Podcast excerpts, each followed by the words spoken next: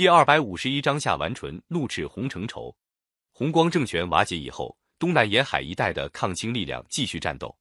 一千六百四十五年六月，明朝官员黄道周、郑子龙在福州另立明朝宗室，唐王朱玉建即位，历史上称为隆武帝。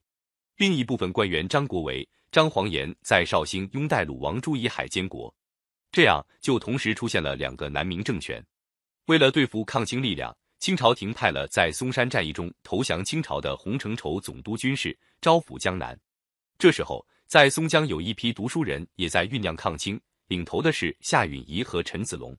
夏允彝有个年才十五岁的儿子叫夏完淳，又是陈子龙的学生。夏完淳自小就读了不少书籍，能诗善文，在他的父亲、老师影响下，也参加了抗清斗争。靠几个读书人要组织义军是不行的。夏允彝有个学生吴志奎是吴淞总兵，手下还有一些兵力。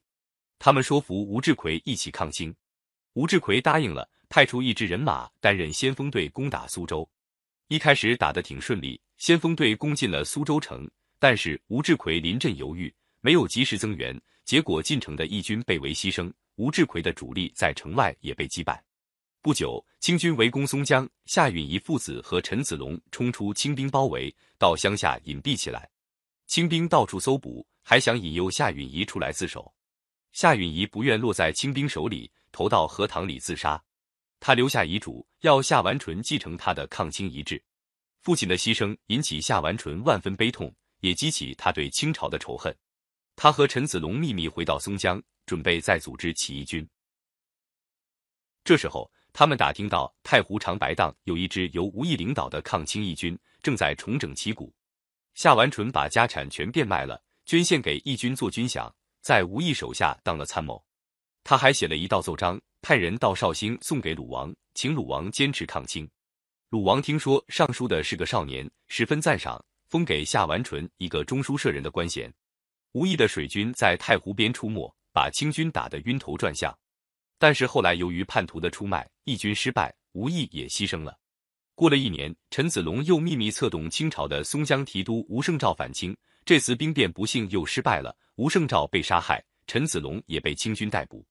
陈子龙不愿受辱，在被押解到南京的船上挣脱绳索，跳河自杀。夏完淳正在为失去他的老师而悲痛，因为叛徒告密，他自己也被捕了。清军派重兵把他押到南京。夏完淳在监狱里被关押了八十天，他给他亲友写了许多可歌可泣的诗篇和书信。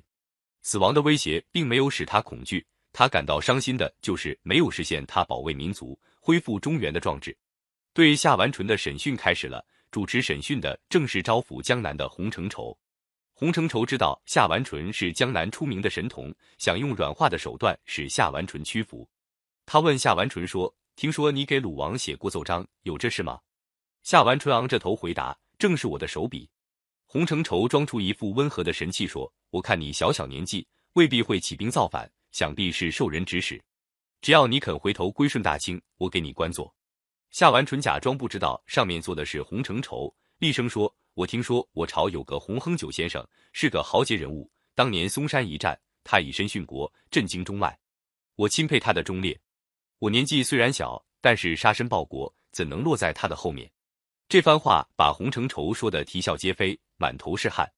旁边的兵士以为夏完淳真的不认识洪承畴，提醒他说：“别胡说，上面坐的就是洪大人。”夏完淳呸了一声说：“洪先生为国牺牲，天下人谁不知道？崇祯帝曾经亲自设计，满朝官员为他痛哭哀悼。你们这些叛徒怎敢冒充先烈，侮辱忠魂？”说完，他指着洪承畴骂个不停。洪承畴被骂的脸色像死灰一样，不敢再审问下去，一拍惊堂木，喝令兵士把夏完淳拉出去。公元一千六百四十七年九月，这位年才十七岁的少年英雄在南京西市被害，他的朋友把他的尸体运回松江，葬在他父亲的墓旁。到现在，在松江城西还留着夏允彝、夏完淳英雄父子的和墓。